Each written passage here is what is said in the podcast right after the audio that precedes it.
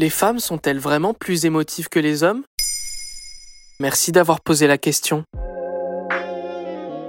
Que ce soit tourné comme un compliment, par exemple les femmes sont plus empathiques, ou comme un reproche ou du sexisme, les femmes prennent les choses trop à cœur, elles sont trop émotives, ou pire, hystériques, l'idée reçue selon laquelle les femmes sont plus émotives que les hommes a la peau dure. Mais c'est prouvé ça? Eh bien justement non.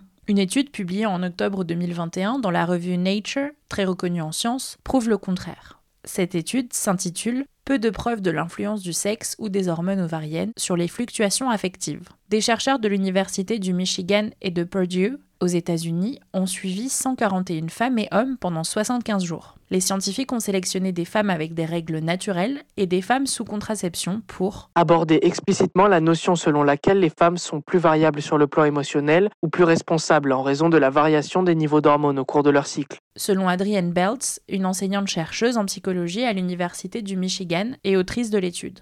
Comment s'est déroulée l'étude? Pendant les 75 jours, donc, les participants ont analysé quotidiennement leurs émotions positives et négatives. Concrètement, chaque soir, ils devaient répondre à un questionnaire en ligne d'une vingtaine de minutes afin d'évaluer les sentiments qu'ils avaient ressentis dans la journée. Et quels sont les résultats? La stabilité et les fluctuations émotionnelles des hommes et des femmes sont clairement, constamment et indéniablement plus similaires qu'elles ne sont différentes. Selon Adrienne Beltz sur le site de Today.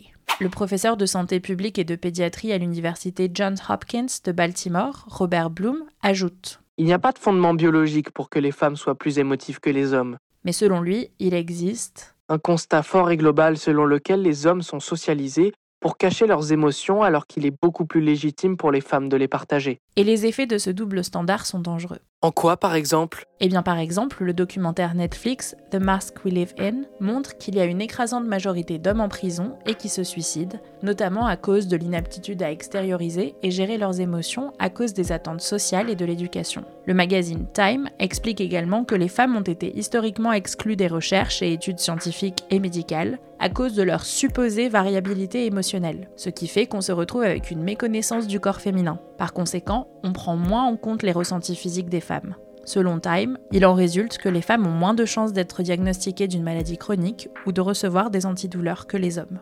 Voilà pourquoi les femmes ne sont pas plus émotives que les hommes.